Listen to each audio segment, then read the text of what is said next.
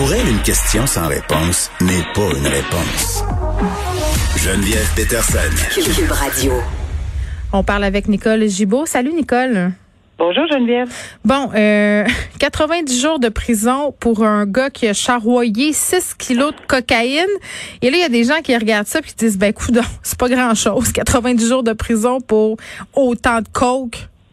Ben, c'est exactement la raison pour laquelle euh, je suis... euh, je comprends là, euh, que j'ai compris la décision, excepté que c'est pas un message à mon humble avis qui Ben aurait oui. être envoyé. Je suis extrêmement déçue. Ce n'est pas la... le- le- un- Évidemment, cette sentence-là avait été prononcée en première instance. La couronne euh, a réagi exactement comme on vient de réagir, mais ça n'a aucun bon sens.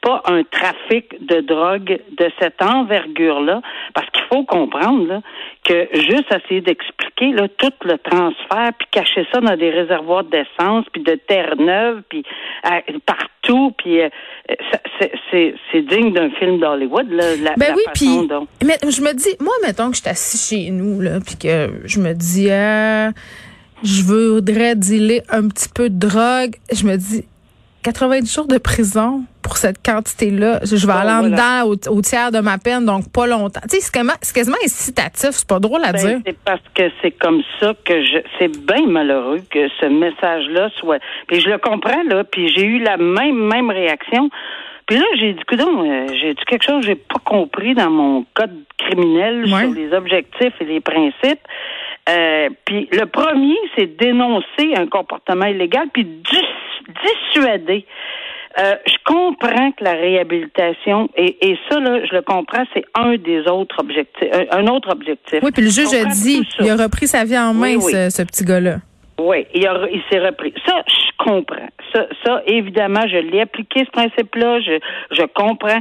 Mais là, la Cour d'appel, quel message, à mon humble avis, quel message on envoie là, la Cour d'appel que même si ça fait sept ans, parce que ça fait quand même un bout de temps. Ça aussi, peut-être qu'on a pensé que, bon, on va moins en parler ou qu'on a, tu sais, parce que ça fait quand même sept ans, il s'est vraiment réhabilité, apparemment, etc. Mais moi, c'est le message. J'ai une dichotomie entre le message Oui. de dissuasion ouais. des 90 jours à cause de ce que tu viens de dire justement là qui la, la, la phrase la première phrase qu'on voit dans le journal 90 jours pour 6 kilos de coke Mais oui. Puis attends, moi, il y a quelque ça, chose qui a là. attiré mon attention dans ce texte-là. euh, qui m'a interpellée ce matin dans le journal de Montréal.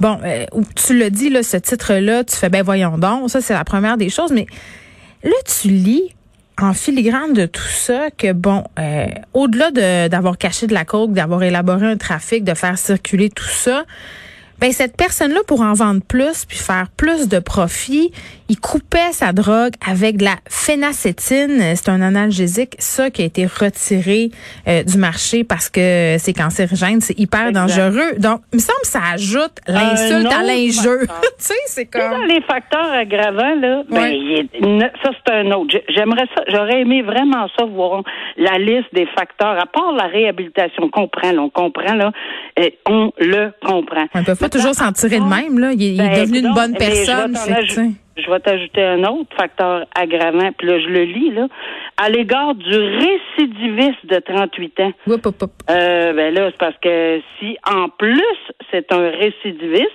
ben là, c'est un autre facteur incroyablement aggravant dans les circonstances. Alors, non, je la comprends pas, puis j'ai l'impression que la, co- le, la DPCP ne comprend pas plus cette décision-là aujourd'hui, parce qu'elle avait demandé, je crois, le DPCP, la Couronne avait demandé trois, quatre ans minimum, là, de... de Ouais, parce que c'est le crime comme mode de vie. Tu te rends pas à délai de la coke du jour au lendemain. Là. Ça veut dire que tu vends depuis bien longtemps, puis que tu as élaboré une Exact. structure, que tu travailles probablement dans le crime organisé. En tout cas, l'organisation. c'est l'organisation. Puis ça, c'est un autre facteur. Je te dirais que dans les colonnes, là, quand on a beaucoup d'organisations comme ça, ça rentre dans la colonne des facteurs aggravants. Puis l'actif pour la société, je le répète, on le comprend. Il est devenu un actif. Mais ça, ça n'a, en tout cas, à mon avis, ça n'envoie aucun message. Bon, on se parle euh, de proxénétisme encore, euh, malheureusement, Nicole. Euh, un épisode de la série Fugueuse, mais dans la vraie vie. Et ça, ça c'est fou de se dire, parce que c'est quasiment le cliché de l'histoire du proxénète qui recrute une jeune fille. Et malheureusement, ça a encore lieu. Euh, un proxénète qui a écopé de 42 mois de prison parce qu'il a amené une jeune fugueuse de 17 ans qui est en fugue du centre jeunesse dans une chambre d'hôtel en Ontario, le forcé à vendre son corps pendant cinq jours. La petite fille était enfermée dans une chambre. Elle devait euh, ça se traîne à des gestes sexuels de 7 heures le matin à 3 heures le matin. Il passait par Snapchat pour euh, faire ses annonces, ce proxénète-là, parce que, et je le cite, euh, s'il avait utilisé fait, Instagram ou d'autres médias sociaux, ben la petite fille aurait pu se faire retracer par son centre jeunesse, par sa famille. Donc des histoires sordides, il y en a comme ça, Nicole, à la tonne. On dirait que c'est, on dirait qu'elle en met un en prison puis qu'il en repousse cinq autres. Exactement. C'est c'est vraiment c'est vraiment une c'est presque une pandémie par par par en soi. Mais c'en est une. L'exploitation sexuelle des jeunes filles. Euh, euh, euh, ces jeunes-là qui ont 17 ans, la vulnérabilité. Puis il a fait un gros là, un gros 2500 ça, là, briser la vie de quelqu'un comme ça, à 17 ans, de 7 heures le matin, 3 heures la, nuit dans une chambre, à donner des services sexuels à n'importe qui. Imagines-tu la douleur corporelle que cette petite fille-là a dû ressentir en plus de la douleur psychologique, mais imagine enchaîner les clients. Oui.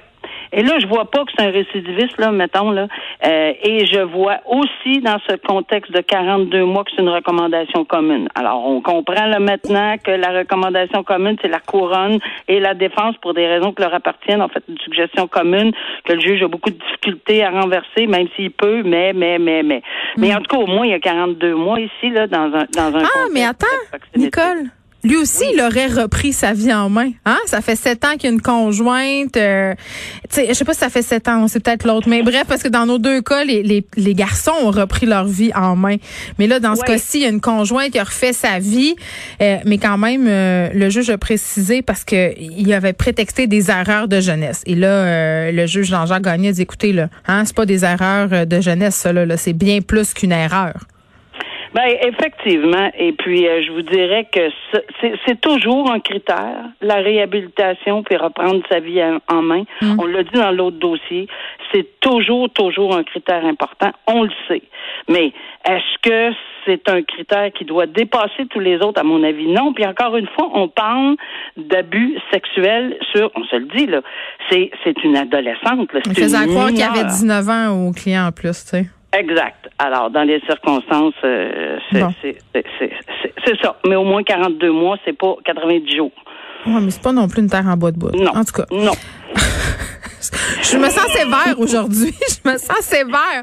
Qu'est-ce que ben, tu veux? Je te suis. OK. Je te suis. Euh, te suivais pas, je te le dirais, mais là, je te suis vraiment. en fin de semaine, Nicole, je suis tombée sur une scène euh, policière. Moi, j'habite euh, dans Rosemont, près de la rue Sherbrooke, juste en haut de Schlager Maisonneuve. Puis je vais souvent faire mes courses dans ce quartier-là la fin de semaine en vélo. Et c'est ce que j'ai fait en fin de semaine. Et tout à coup, il y avait beaucoup, beaucoup de policiers. Je me demandais qu'est-ce qui se passait là. Il y avait des rubans de sécurité.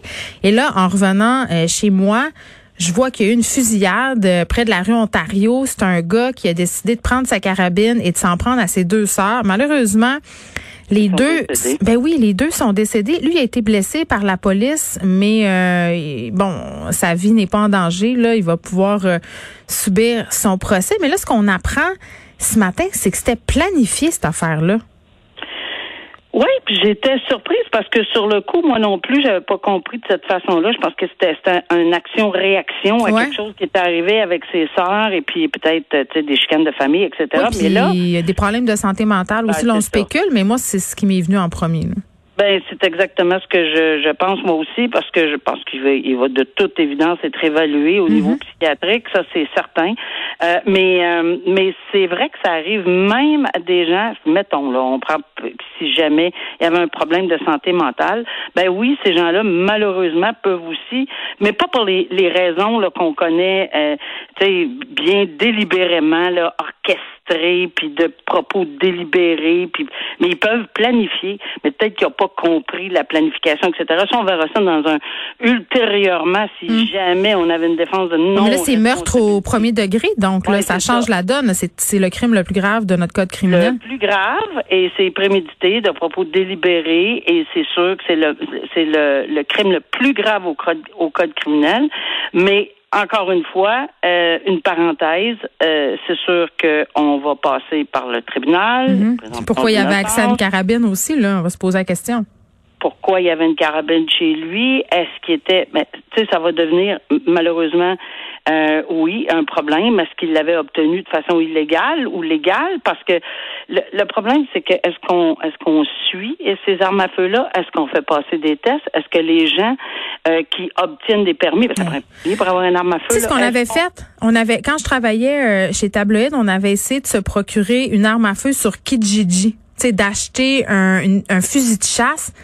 Et on avait assez été décontenancé toute la gang de se rendre compte que c'était assez facile de se procurer euh, une carabine, un fusil, que les gens posaient pas trop de questions. Autrement dit, tu as juste à dire Salut, je m'appelle Johnny, je vais acheter ta carabine.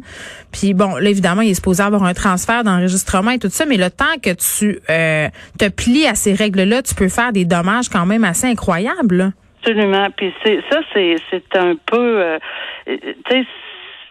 c'était pas d'entendre des histoires ben comme tu viens de le dire, parce que si c'est le cas, combien d'armes à feu a dans les dans les entourages, là, on le sait même pas, ou quelqu'un qui pour une raison X, saute une coche, là, il y a quelque chose qui se passe là et, et, et, devient extrêmement violent avec l'utilisation des armes à feu. Bien évidemment, les dommages collatéraux. Ici, là, il n'est pas juste accusé de meurtre au premier degré. Hmm.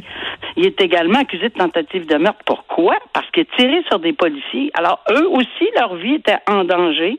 Euh, c'est pas évident, là. Et euh, il n'y a pas eu de mort de, de, de cette personne-là qui est le suspect numéro un. On comprend que, bon, euh, toujours une présomption d'innocence, mais quand même, euh, il a, c'est lui, là, qui, qui il n'a pas été abattu. C'est souvent, on dit, ah, ben, les, policiers, il faut toujours qu'ils abattent les gens. Ben oui, mais ils ont réagi, agi, réagi pour leur vie. Là. Peut-être que, tu il a été juste chanceux, le monsieur, de pas hmm. être abattu et mort pour lui.